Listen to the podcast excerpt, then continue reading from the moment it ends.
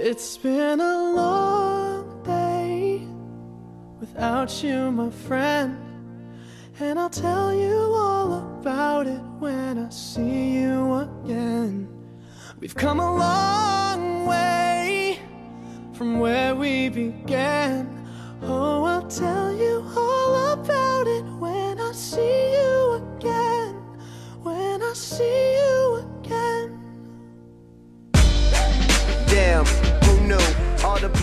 Hello，大家好，您现在收听的是汤小电台小编聊汽车，我是汤姆。大家好，我是杨广。嗯，呃，这首歌啊，《速度与激情七》的这个呃电影的主题曲《See You Again》。呃，为什么用这首歌呢？呃，倒不是要聊《速度与激情》这个电影啊，而是说，我觉得很多人关于汽车的知识，呃，对于汽车的一方一些了解吧，可能跟这部电影呃不无关系。然后，呃，那个文迪索这个主角，然后开的一辆爆改这个机械增压的这个呃一辆叉 a 在这个电影里，他的座驾也是给很多人一个印象啊。大家可能都知道这个。它的那个改的是机械增压，但是其实它那个不是咱们传统啊常见的我们民用车上的机械增压器，它那个叫做鲁磁式机械增压器，就是它的进气口是远远高过这个发发动机舱上是一个呃这个增压器的最大的好处就是可以极限的压榨这个发动机的动力，然后这辆车可能从原车的这种呃美式 V 八这种。啊，七点零八的整种排量，可能五六百匹的车或者四五百匹的车，可以极限的炸到一千匹以上，是一种非常变态的改法。但是你在暴力的那种，对的，非常非常暴力的这种改法。然后这期其实节目，呃，一直想聊，但是我觉得因为这个话题实在是太大了，然后呢，涉及的东西又太多了，嗯，而且我们也，嗯，关于呃增压跟自然吸气发动机的这个。呃，话题很多很多，媒体很多很多，我们的这种网络播客啊，或者这种所谓的自媒体，其实都做过相应的选题。我们呃，关于这些知识方面的东西，可能呃，我们不想太太多的普及吧，然后可能在后面会稍微提一下，给大家做一个简单的了解。然后关于这些知识方面，一是我们自身的能力啊，可能没有达到给大家去讲这个，然后第二个觉得。有太多人讲了，我们没有必要去讲，我们就讲讲这些，呃，关于机械增压跟自然吸气，呃，或者是涡轮增压、增压发动机跟自然吸气的一些背后的一些看法吧。然后，呃，其实，嗯，所谓的这个增压发动机啊，不管是机械增压还是涡轮增压，其实都是通过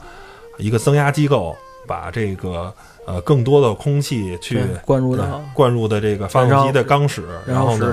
呃，从而让这个发动机可以获得更多的空气，然后呢，让这辆发动机呃达到更好的一个动力，燃烧的效果会更好，然后它爆发出的那种能量也会更多。对，其实一个提升。嗯，这个东西本身，呃，机械增压器这种东西，呃，不是增压增压器这个东西，涡轮增压。呃，最早是出现在飞机发动机上，对飞机上，嗯，这个其实，呃，在当时那个时代很好理解啊，因为你的发动机的排量，呃，可能会被禁锢在一个数字上啊。当时可能发动机的排量，呃，飞机发动机可能就是几十升啊。假如咱们不太了解，可能假如二十升，二十升，它可能榨取啊。假如动力是，假如两千匹的动力，这时候我要一个二十升发动机，我要需要三千匹的动力怎么办呢？因为我已经没办法再扩大这个发动机的。体积了，我也没办法再扩大发动机的这个什么的，因为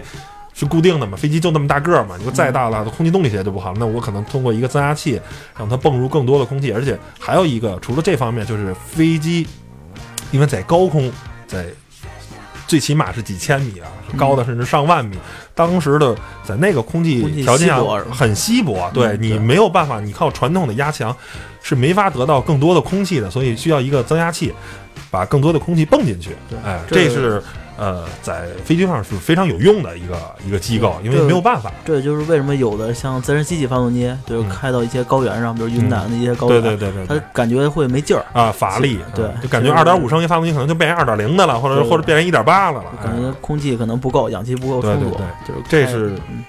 呃，所以呃，但是在民用。把在这个汽车上使用这个增呃涡轮增压发动机的最早呢，呃，是可以说是应该是萨博吧，大量的使用。然后呢，后来呢，欧系厂商跟进，呃，比如大众啊什么的啊，这些 TSI 的发动机，呃，逐步的跟进。现在包括日系的啊，呃，丰田呀、本田呀，也也都开始都是现在就是全民啊，甭管什么国家啊，什么品牌，就是全民增压呃，必须您得涡轮增压，甭管您是日系、欧系、美系、韩系，甭管是哪什么系吧，不重要，重要是我得有一小排量涡轮增压发动机。不代替都不好意思出来。哎，对，这是为什么呢？最简单啊，这个呃，很多人也都说了，其实就是排量税啊，就是在中国叫做消费税啊，排量决定消费税，其实还是排量税啊。美国人为什么？呃，这个呃增压这车少呢？因为美国人不收排量税中东那边也没有，嗯也不收。但是呢，现在因为美国车企只靠美国本身的市场是绝对不够养活自己的，所以呢，没办法，他得考虑全球市场。全球基本上大量的国家，啊甭管是啊中国呀、欧洲啊，还是这些新兴国家的大量的国家，都是按排量去征收汽车的这个税率。那么一台小排量涡轮增压发动机是非常有必要的，甭管它的效能到底高不高啊对，但是我得有啊。但是我们想说的是什么？这是一个非常错误的观点，就是应该可能各国的这个 可能环保啊，或者说是这个类似于中国工信部的一些官员，他们可能简单的认为就是我领导的车比我排量大，然后他比我费油，嗯所以所所所以呢，他他就不环保哎，就不环保，就就各种就这个。其实这是一个非常谬论的，就是我们看到的现在还在自 GNT 自然吸气，比如本田的啊二点零、二点四的 iVTEC 啊，包括呃马自达的 Skyactiv 这个创驰蓝天的二点零、二点五的这些发动机，其实燃油效率非常非常的高，包括其实呃丰田的那个。啊，这这这些自然吸气的传统的这些自然吸气发动机还有，那个，比如丰田皇冠的那个 V 六发动机，对对对，嗯。包括嗯。包括我我们原来在节目中一直说的雷克萨斯的 R 五 C 零嗯。啊，它的这个 V 八的发动机都有非常非常高的效率，就是他们这是一个误解，就是排量跟燃油绝对有关系，但是绝对不成递进的关系。它不是一个必然的。对，跟这根东西跟动力的压榨是非常有有关系。嗯。其实动力更多的时候是等于油耗，因为你这是一个算是一个很简单的物理的物质不灭定律嘛，嗯，是不是？你你要想要动更多的动力，就一定要有对，你要更多，烧更多的油。它哎是一个是能量守恒的，对你需要燃烧更多的别的能量才能转化为，动力。其实发动机甭管什么进气形式啊，什么什么几缸啊，它无外乎它的最基础的原理就是把化学能转化成动能动能。啊，物理能量从化学能量转化成物理能量。嗯。那假如啊，燃烧效率是一部分，但是你甭管什么进气形式，最终是假如我烧一公斤的汽油或者一升汽油，嗯。我产生了，假如一份儿的能量，我烧两份儿，产生两份儿，涡轮增压绝对不会对这个能量的这个效率产生致命性的这个这这个这个这个比例，因为全世界所有人都知道，空气跟燃油的燃油比十四点七比一，十四点七的这个空燃比是全世界现在所有的厂商都认可的一个最高的燃效比例。嗯，就是十四点七份的空气对上一份汽油，点燃它是全世界最高的。再高，呃油多了，呃，效能低；油少了，对不起，点不着，对，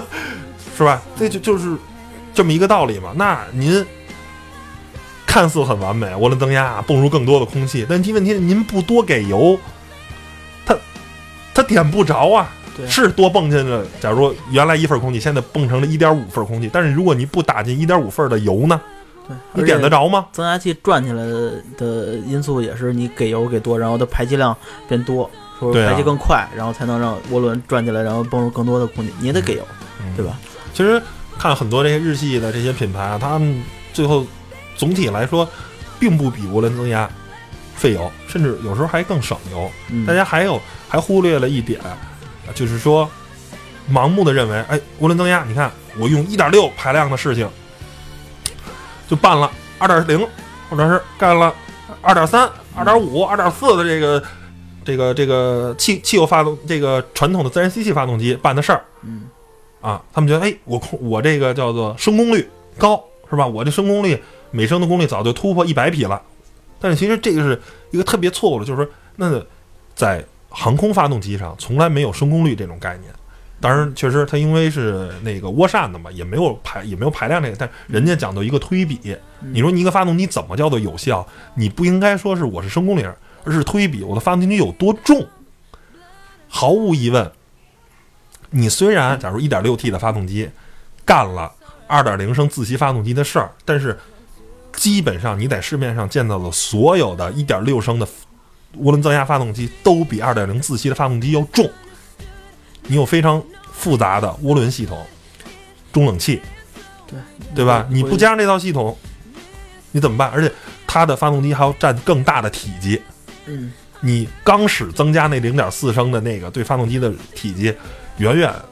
是要比那个中冷器他们那个增加的体积要小得多了。因为我见过那个 1.4T 的双涡轮增压的发动机，嗯然后那个打开机盖一看，确实它不小，它不一比点都不小不比二三点零的小，真的，对啊真，挺大的。它要双涡轮增压，还有它有更更多的管路，更多的那个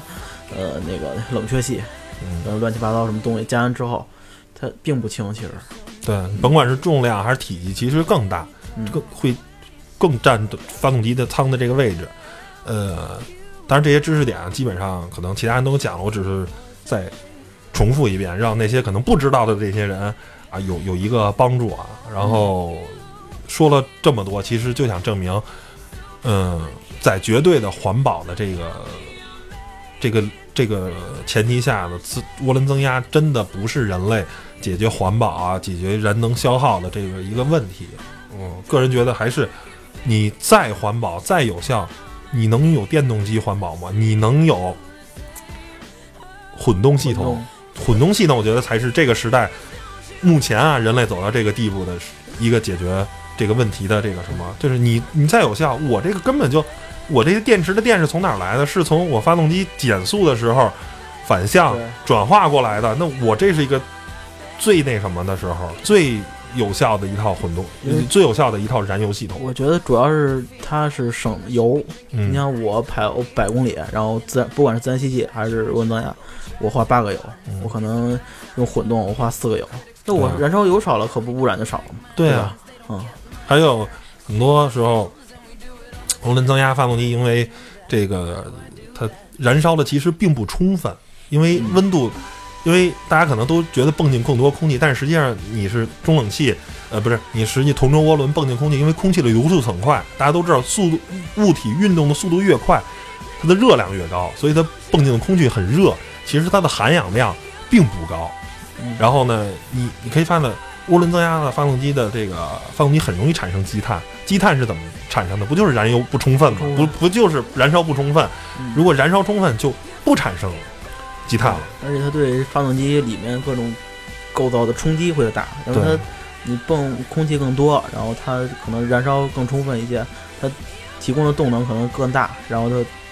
就像某些汽车会，呃，嗯，烧机油啊什么的，对对对，而且还有就是有时候为了给这个涡轮啊，这个相对来说这个减热，这个一些汽油排放的也是机油也是没办法的对，就是帮帮助那个涡轮去散掉一部分热量。对，而且它涡轮增压发动机它的那个就是耐用性肯定是没有自然吸气强，因为它长时间转动，比如跑高速的时候，嗯然后转动之后，然后涡轮会产生很多的热量，然后它的动力会得到一定的损失。嗯。因为我之前也开过一款就是涡轮车，因为那车它是。嗯，已经开了几年了，它不是、不是说就是挺新的那种，嗯，确实你开时间长会感觉它动力会有一些丧失，嗯。就没有刚开始那么有劲儿了，就开时间长了。这还是应该是积碳这些东西造成的。可。能涡轮过热，它嗯。可能不能转那么快了，嗯。然后进进气也不能那么多了，造成一些嗯，所以说呢，但是现在呢，嗯、越来越多的厂商，嗯、迫于这个政策的压力吧，然后开始生产小排量，嗯。包括甚至上啊法拉利啊这些以高转自吸啊发动机为荣的这些厂商，也被迫推出了 3.9T，而且非常微妙的是，你知道为什么法拉利推出了一款 3.9T 的发动机吗？为什么它不是 4.0T，不是 4.1T，不是 4.2T，是一款 3.9T 的吗？不太清楚，嗯，真不太清楚。因为中国啊是，哦，我记得是一升啊，一升，然后一升到一点六升，呃，一点六到二点零，二点零到三点零，三点零到四点零，四点零以及以上，就是正好它是卡在这个中国这个排量税的这个，哦。我重新造了一个三点九 T 的，嗯，嗯。然后因为我觉得是这样，就是说，如果我用能用自然吸气解决的问题，我就应该用。如果我这辆车需要五百匹马力，我可能需要一个六点零的，或者会或需要一个七点零的自然吸气发动机，我去解决它。如果我没办法造出更大排量的自然吸气发动机了，我才应该考虑使用增压技术，甭管是涡轮增压还是机械增压。嗯当我能用自然吸气解决问题的时候，我觉得就应该用自然吸气，因为自然吸气是历史就是现在所有的都是证明自然吸气是一个非常高效的发动机技术，呃，绝不像厂商宣传的那些，呃，怎么怎么样的，就觉得自然吸气真的非常好，而且我也觉得现在在所有全球都在造自然吸气发动机的这个大环境下，有一家厂商，我觉得值得我们的称赞，值得我们敬仰，就是马自达。嗯马自达还在坚持自然吸气发动机，而且，呃，上回好像听听莫轩说吧，马自达要造十五比一的，还是可能是二十比一的压吧，压缩比，压缩比的自然吸气发动机，已经他马自达已经把自吸跟操控性百分之百的融入到他的血液里了。就是我觉得这样的厂商是，我一直特别佩服这些不跟随的人。就是当大家都往西边走的时候，有一个人说：“那西边真的能取到经吗？我们是不是应该往东边走？我们是不是应该去其他的方向？”坚持自己，坚持自己，就是呃你看像宝马呀，原来直六那么好的直六发动机不行，增压吧。甚至现在宝马都开始出三缸的增压发动机了，连它的跑车 i 八算的都是三缸的发动机。我觉得这是，啊特别可笑的是，因为三缸发动机不好听，还靠音响模拟这个 V 八或者 V 六这种发动机的声音。这一个特别可笑的是，就如果我能用真的发动机的声音来做的，我为什么要要要要用音响啊？嗯，你关键你不是造不出来啊，你是不用啊，你是你是有这些发动机，为了逃排量税。他把自己最引以为豪的，对，当当当我觉得，当这些厂商原来有那么伟大的历史啊，有那么伟大的发动机啊，你没有坚持下来，你把它放弃了，嗯，我觉得你放弃了过去自己的引以为傲的东西，我觉得你就就就是荣耀啊！我觉得任何一个厂商，呃，我不能说它的旗下的所有车型都在使用自然吸气发动机，但是应该保留一两款，对，还有情怀的，就真的小排量涡轮增压发动机，你很难做到好听的声浪，真的真的非常难。就是比如皇冠的那辆那个那个二点五的 V 六，嗯，哦，我其实皇冠车我还真开过几款，嗯。就是比如开开过很多吧，嗯。但是像老款基本都是那个六缸二点五的多，三点零的买的人少一点。嗯然后那辆车我觉得就是像可能它因为 V 六这种构造吧，嗯。就像爬坡，嗯。或者说起步的时候，它是很自然的有有一有一点窜，就是自己就往前走，就不用就是可能像四缸发动机的那对，不用你给油，它就是上爬坡的时候，哎，自己就轻轻松松上去了，嗯。根本就不用你就是我再给多少多给油啊，还还有一个就是说关于嗯。就是这种小排量，啊、增压发动机跟自然吸气这种大排量的，就是大排量自然发动机可能拥有更多的缸数，嗯那对于一款车的平顺性，这将是无以复加的。大家都知道，缸数越多，因为它因为点火时间的问题嘛，能让它持续的点火，让这个发动机的产生的震动非常小。大家可以看着网上一个视频啊，啊，就是应该是一辆劳斯莱斯，什么车型看不出来，因为只有发动机盖，就是一辆 V 十二的发动机，六点六 T 的，虽然人也是增压，但是人家十二缸的增压，把一枚硬币你放在发动机盖上，启动到运转到给油，硬币全部不倒。没倒，没倒，非常平顺。这就是大排量的这种多缸的发动机的这种好处，它的带给你这种平顺啊，这种东西是与与特别就是没法比的，而且我觉得对于城市的驾驶啊，就日常的你开的话，我觉得自然吸气这种线性啊是非常好的。我踩多少有多少，你非常舒服，你不像你在，我觉得你在北京啊或者这种堵车的，在高速上还好，嗯嗯，你说你在北京，你就是堵车，跟前面车距大了，我想补脚油，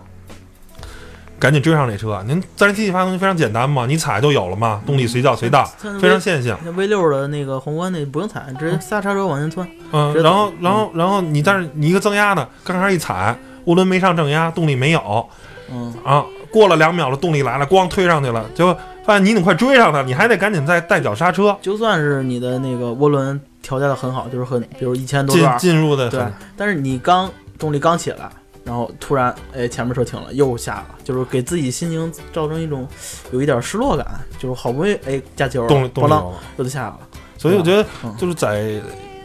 就是为什么呃日系啊、呃品牌之前一直比较坚持自然吸气发动机嘛，就是因为日本的用车环境，嗯嗯，考虑它它就是要拥堵嘛，欧洲相对来说高速比较多嘛，就是我巡航的时候肯定更多的去压榨动力，这些是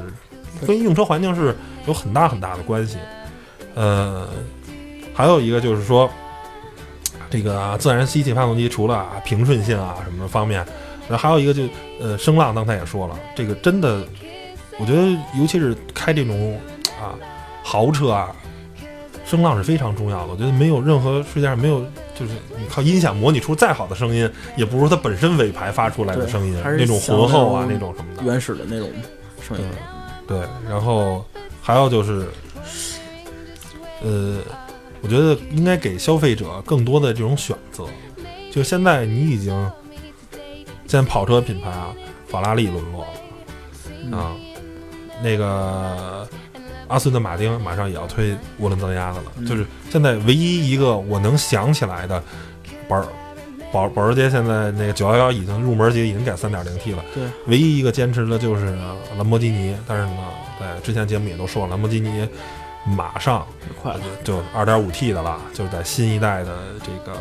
小牛，就是花坎上肯定那个二点五 T 能炸出五百匹，嗯，绝对是够了，绝对对于入门级的，它出一二点五 T 的是没有问题的。那只有兰博基尼还在坚持 V 十跟 V 十二的发动机，但是马上也沦落了，就是这一个特别特别悲哀的一个事情。其实可能在很多年以后，然后您有自己的，就是不说就是儿子吧，嗯，然后你可以很很自豪的跟他说：“看你老子我开过一 V 八，你见过吗？你现在都是零点二 T，你知道吗？真有真很有可能。对，而且现在，嗯，怎么说呢？就是越来越多的这些豪华车啊，在自己的 D 级轿车，或者是在这些中大型的 SUV 上，也在使用 2.0T 的发动机，就全世界都在都在造 2.0T 的发动机。对，就这个东西。呃，实话实说啊，动力确实够用，很多像这个级别 Q7 啊什么的，嗯百公里加速也七秒多。你说七秒多，七秒多是肉车吗？不是，绝对不是。嗯，但是，但是当你开过奥迪那款 3.0T 的机械增压发动机的时候，嗯你你会跟它的那个呃嗯再开 Xtronic 的那个变速箱的匹配，你会发现，你再开二零 T，哎呀，就是啊，我觉得这个这真的很舒服，那个机械增压的那种动力。嗯，那个车我之前也说过，在北京甚至开的时候，你感觉这车动力有点多，对，确呃实因为确实，机械增压那种出了一种特性，就是在前段的时候非常足，你踩油门，有在堵车的时候，哎，动力有点多，老得带脚刹车，老得带脚刹车，你就感觉哎特别舒服。但是我相信啊，虽然没有开过这个 2.0T 的 E 八八八第三代的这个这这这个 Q 7但是觉得它能好到哪儿去呢？嗯你说出大天来，你也是一个四缸机，对，那种平顺性啊，没法儿的。我之前其实也开过，就是呃那个三点零 T 接增压那个 A 八、嗯。然后它那个有一款就是就是 A 八，它会就是现在新款的，现在说新款那个嗯。八档，嗯。然后现在四五 TSI 现在应该是，然后那车它是如果你把它就是动力调到运动模式，然后转向跟嗯那个变速箱其实都能调，都可以调到运动运动模式。然后它的那个油门就是很接近那种拉线油门，就是说嗯给多少有多少，特别的那种。线性，对对，就是说动这车好像跟我有融融为一体，我给多少它走多少，嗯就是这种感觉是确实非常不错。觉得还是就是你得保证啊、一定的排量吧，然后包括啊这个揽胜的这个五点零 T 的这个机械增压啊，因为现在这个捷豹路虎也是没什么发动机可用嘛，对，那个都是用那那款发动机也是，就是你的基础排量非常重要，它本身是一个五点零升的一个 V 八的发动机，我只是加了一个机械增压器，让它。让它动力更更更多一点，它有可能本身的调教可能能达到四百三或者四百五这个水平，嗯啊，加上涡轮增压的支，那个加上机械增压的加持，能炸到五百六十匹。那个车因为在沙漠里，呃，就是轻轻一踩油门，就车已经在飞了，就各种跳，就是强劲的这种动力。我觉得，首先你得有基础的排量，对，你再聊。底子都不哎，够，就您没法再您说它要是一个狂炸，就是它是一三点零 T 的，炸到五百多匹，不是造不出来，是吧？三菱那个早在四 G 六三二点零 T、二点五 T 就也能爆出五六百匹，但是那种一定是，嗯，就是一定是不行的。还有一个就是说，为什么现在现在这么多啊？呃，虽然这个在轿车啊或者偏城市的 SUV 嗯啊，已经都大量的使用涡轮增压发动机了，但是你发现真正的越野车，比如 LC 啊、途乐什么的，对普拉多啊什么，哎，对，很少这些车其实还在使用自然吸气发动机，为什么？就是这种动力的线性非常非常重要。就是有些时候啊，动力不是越多越好。你比如说，你走走在沙漠或者走在泥坑里，你现在车有一些线，你你线线性的，我是可控的，对非常的可控。个动力我我可以控制住，我增压不知道，我不知道我的油门踩多少，增压上正值了，动力爆发出来，爆发了多少，我不不太可控，很容易就挠坑。你看你在沙漠中，你慢慢的挪出来没问题。嗯，您已经有点现车了，你再一往再给点油哦一上正压狂挠咣叽挠坑了，直接拖底下底大梁直接拖在沙沙子里，你再也开不出来了，没戏了，挖挖挖，挖要么就拖，嗯。要么就说，所以而且基础的排量非常非常重要。你靠那些狂战，一旦后劲儿没了，涡轮涡轮增压就到五千了，后劲儿没了，动力开始往下掉了。嗯，这时候你在越野的时候，尤其是你跑沙漠啊或者什么，动力一掉，那时候对你的这个车辆，就我没有动力了，就完蛋了。就就像你在沙漠中，你你就失去动力，你就就请等着就就翻车吧。你你你爬爬爬爬上去没动力了，我靠，这泥，假如两百米的沙峰啊，你爬到一百五十米没没动力了。这时候绝对是不如自然吸气这种后劲儿特别舒服，一直能顶在红线啊，这车一一直过去。你嗯即便是吉姆尼一点三，它也是自吸的。对啊，但当然有有改增压了，但是它没装一零点八 T 的发动机，嗯当然确实铃木也没这技术啊。还有其实，呃，因为确实炸这个动力啊，全世界所有厂商无外乎就是增压加增压器，增加转速，嗯啊，增加排量，就是这三招。你要想提亮提升一辆车的这个动力，无外乎就这三招。嗯现在排量登不上去了，怎么办啊？你要么就是狂炸战术，就是以本田为代表那个小红高头那个时代，玩玩玩高转，玩高转，但是高转呢，其实也不省油对高转高转更费。油，对，多喷油嘛。然后这个增压这个多多泵气，然后呢，还是你还得多烧油。其实增加基础的排量，我觉得真是一个保持发动机有一定的排量是非常非常重要的。对，而且就是像小排量增压发动机，就是比如我之前开过那个 1.4T 的嗯高尔夫加嗯双离合，嗯，它是只是在某个转速区间就是很有劲儿，比如两千到三千转吧，嗯。然后等过了这转速，它毕竟小排量增压，它肯定没有办法一直提供那种持续的动力，嗯。然后你就会有一种失落感，你知道吗？就是我好不容易动力起来了，到三千转，砰，到四千转没了，然后我就呃强迫我要去升档。就是是我看着很顺，但是很难体会到实就是自吸那种感觉，你知道吗？嗯就是一种就是打鸡血嘛，说白了，增压就是打鸡血。你等你鸡血这劲儿抽过去了，也就没了。对对对，像像我那辆我自己那一点六自吸的嗯。那福克斯，像我三档我基本到五六千转吧，五嗯。五千转吧，它还是能提供一定的那种动力的，嗯。就是不会像增压发动机就是动力一下没了，嗯。就是直到它发动机过保护，就是我可能到六千转嗯，发动机保护就断油了，就发说明我承受不了这个这个转速了，你得换挡了，嗯。然后再换挡，然后嗯，一直持续到这样，嗯。我觉得呃，还是像节目中一直说的，我觉得应该给消费者、给自然、给喜欢自然吸气的啊消费者一种更多的选择。然后，呃，嗯，也确实是，呃，因为丰田在混动系统这种独步天下非常强，嗯，他们丰田的混动系统确实非常牛。那其他的这些欧美系厂商，他又搞不定混动系统，只能通过小排量的涡轮增压发动机来解决这个所谓的排量税的这个问题或者或者说是环保啊啊！对对对，对，然后，呃，怎么说呢？因为好像欧欧洲好像有一个法案吧，我记得好像就是，呃，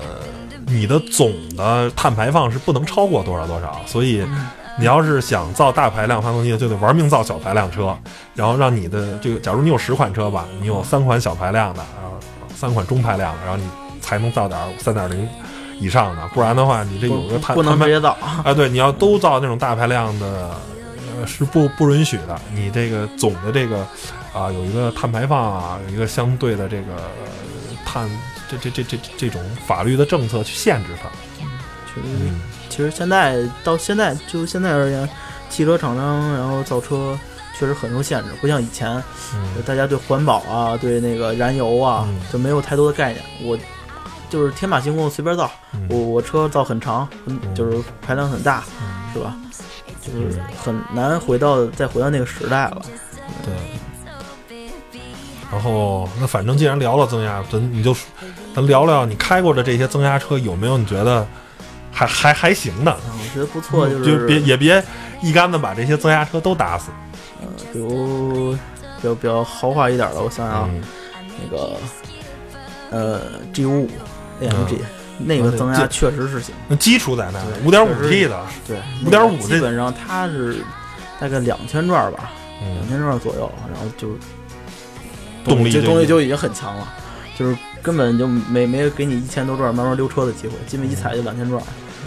然后那个那个增压是，我觉得它那机械增压就是可以保证你在越野的时候，嗯因为它基础就很强了，就不会我出但是没没劲儿或者怎么着。嗯，但是有时候没说还是动力不太好，而且增压发动机可靠性是不容自不如不如自吸的。在之前节目也讲过，张馨予跟梁红，嗯他们俩不是没有钱选择 AMG 版的奔驰 G，但是他们俩还是选择了自然吸气版的。五点五自吸的，嗯，但是挺很悲哀的是，就是新的奔驰 G 换成四点零 T 发动机了。对，这个、呃可靠性想都不用想，肯定不如自吸的。自吸结构越简单越不容易坏。你对于一个这种车来说，你多一个零件就多了一份儿，即便是奔驰，你也不能保证你的中冷器百分之一百零一的可靠，你也可能是百分之九十九的可靠，嗯那就多出了百分之一出问题的可能。那在这种极端的用车环境下，就可能造成一些挺悲剧的一个事儿。嗯，还有呢，还有不错的，像比如 A 八的那款三点零 T，刚才也提过，嗯对对对，它的那个，就是既有那个大排量，就是就是三点零基基础的的基础的 V 六排量在这优点，然后还有机械增压嗯，给它带来的那种动力的非常非常线性的那种动力，嗯。就是既有劲儿又线性，就是嗯。调教的，我觉得奥迪是这款发动机确实调教的非常不错，嗯就是它唯一缺点就是可能我在炸高转儿，就嗯炸到五六千转它可能噪音会很大，然后动力没有那么的，就是没有那么的舒服。毕竟它是就是有增压在那里边儿，机械增压，机械增压优点缺点不就是高转的时候，然后那个、呃对没没有没有嗯办法提供持续的这个动力没有提供特别好的动力。嗯，那更小排量的呢？你开过嗯，再小点儿的二点零的这个这个这个级别？二点零，我觉得印象比较深刻的应该就是呃明锐 RS、嗯啊，那个 RS 这款车呢，它就是嗯、呃特别适合在城里开。怎么说？就是说它动力来还是基础很快本身有一个二点零的发动机很重要，对。呃，动力就是来动力来的特别快，嗯就尤其你要是拨到 S 档，S 档一般它的转速会蹦到呃大概三千转，嗯就是在三千转你再踩油门的时候，它动力来的会更快，就是很畅顺很快。嗯嗯，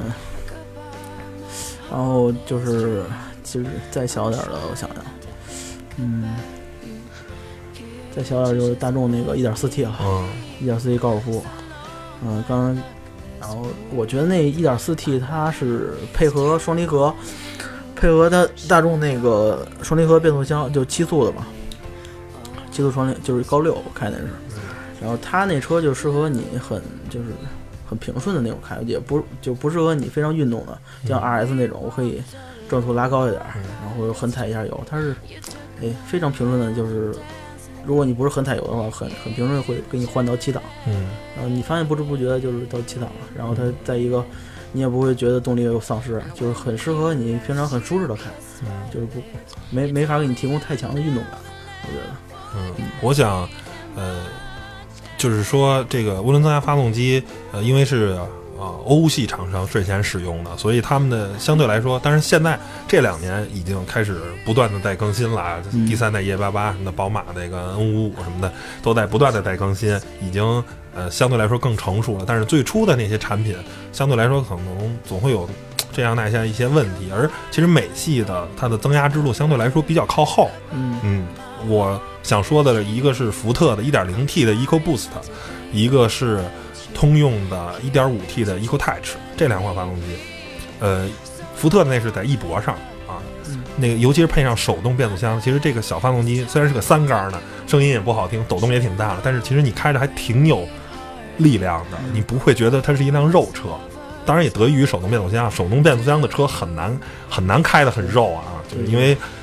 它有一种主动的掌控嘛，它不它不像自动变速箱那样是吧？靠降档降档，不给老子降档，他不会那样，就是你的心跟你的方向盘，然后跟你整个你看着这条路，你你能主动去掌握的这个，随心所欲的控制，对对对，这个是很很有利的，而且那个也不太费油。但是我想特别夸的是，就是说啊、也是别克的昂科威，我也进我也这个 1.5T，呃，这款发动机，我想说的是什么呢？首先这款车啊，我并不推荐购买，为什么一点五 T 发动机非常好，但是这个七速的双离合变速箱实在是太渣了，是我开过的啊双离合变速箱里可以说是最渣的一款之一。那个低速的闯档啊，之严重已经是严重严重影响你的行驶的品质，对，太烂心情就不好。对，其实你配一个六 AT 的没有任何的问题，但是我 炫技嘛，这个噱头嘛，配一个七速的双离合，然后特别特别的烂，就是相比大众那个七速双离合真的差的太多了。但是它这个 1.5T 的发动机，你知道我们一箱油最后开了多少公里吗？你都想象不到，一箱油，一箱油应该是我想了六十升的还是多少升的忘了。反正反正大概就是那个，你大家可以查一下，我已经忘时间太长了，呃，应该是六十升左右啊，六十升，你看百公里十升六百，没有没有，嗯。开了一千公里，挑战成功了一千公里，用非常温柔的方式啊，在高速上开，嗯这这辆车最终啊达到了一个一千公里，大概是五点多六六升左右吧，然后高速上能做到这样，因为昂科威车总体来说还是挺重的，大概是没记错应该是一吨七一吨八这样的重量吧，那那还是辆没记错应该是辆四四驱的一点五的一点五 T 的昂科威，昂科威的嗯。EcoTouch 的，然后呃二点零 T 的呢动力很足，但是嗯百公里基本是八九升，而且这款车就算是正常开啊，因为我们后来那是做了一次挑战嘛，看看这辆车到底能有多省油。确实，因为就基本上涡轮就没上正压，一直用一点五自吸的这种状态，呜呜呜一直开，嗯确实能达到啊百公里这个确实技术很先进。然后呢，但是呃正常开的话，大概也是七升左右吧，在高速上这种高速上七升，对于那个车还是不错。其实很多人认为啊，说涡轮增压省油，不是涡轮增压本身省油，嗯是新的技术，比如分层燃烧、缸内直喷、嗯可变气门，是不断的有这些技术。而如果这些技术装在自然吸气发动机上，同样省油。我我也一直在说过，一辆陆巡的呃不是一辆雷克萨斯 RX 五七零，嗯在高速上巡航，裸车是两吨八，呃，加上人加上行李三吨二的一个车，在高速巡航百公里十二个，你觉得费油吗？一个三吨多的车，百公里巡航十二个，你觉得费油吗？三吨，我觉得不 三吨多的车太省，了，太省而。且还是一个 SUV 啊！你别忘了，它那种撞风面积有多大，它这车的流线型几乎就没有。嗯，所以我觉得这是新的技术，而且你还说那个车根本就只用了一个可变气门，根本就连缸内直喷都没有，而且还让这辆车我可以喝九十二的汽油啊，一个辆一辆雷克萨斯，我可以因为没有用更皮实。更皮实、更耐造，嗯所以就是说，还是说吧，给一个人的机会嘛。但是现在非常好的消息就是说，呃，因为这个皮卡的新政啊，虽然现在没有、没有明确的这个文件下来，但是好像说皮卡这个能进城这件事儿呢。有希望，但是我觉得在北京可能肯定是没戏，因为不然四十多万买坦途满大街跑，就北京这种路况，如果满大街盘跑跑坦途的话就疯了。但是我觉得对于呃二三线城市或者说是一些呃相对交通状况比较好的省会城市，如果皮卡可以进城的话，那反正我一直有一个 V 八的梦啊。如果有可能，我肯定会买一个 V 八的发动机的车。嗯，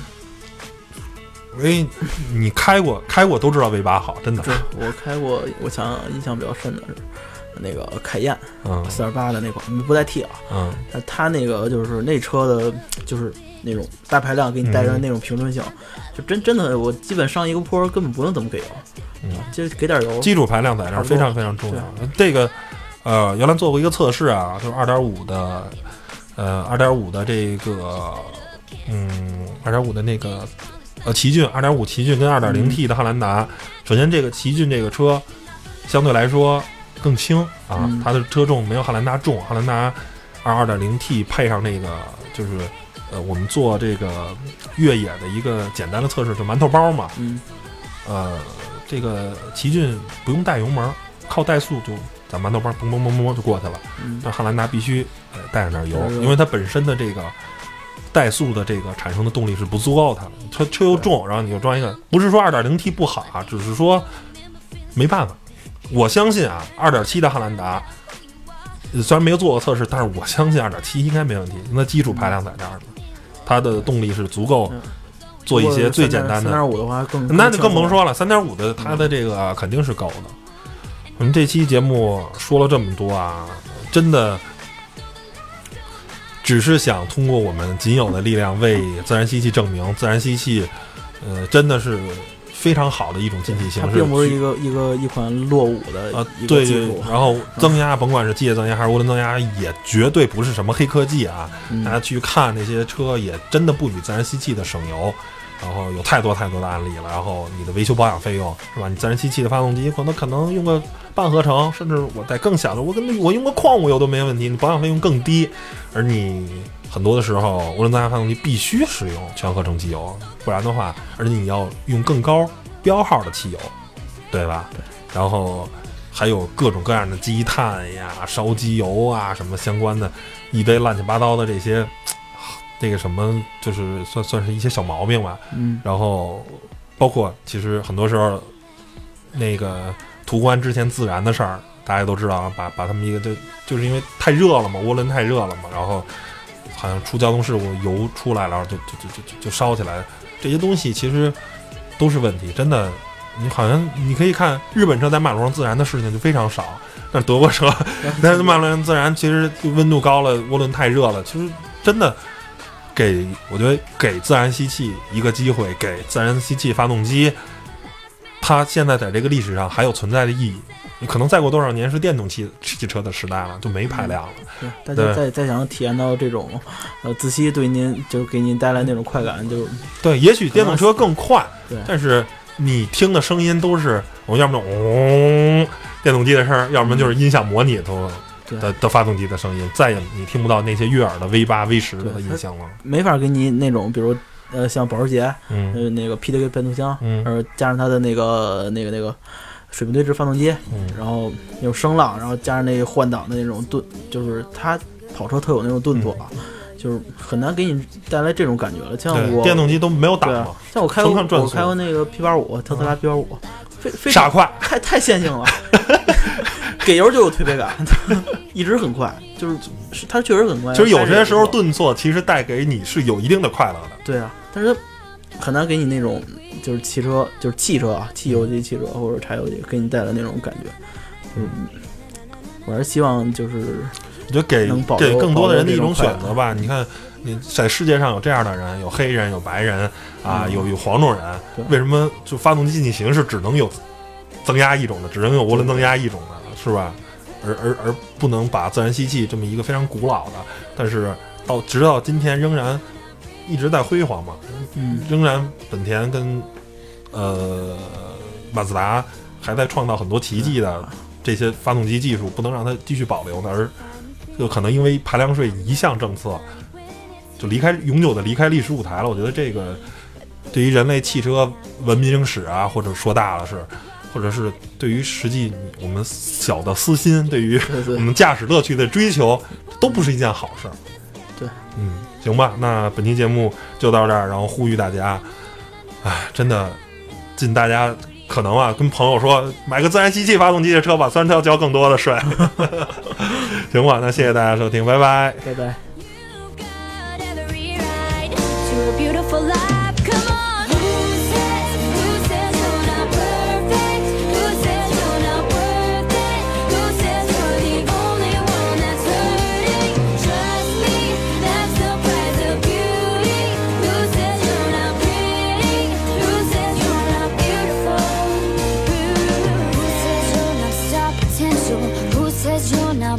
Who says you can't be in movies? Listen to me, listen to me. Who says you don't pass the test?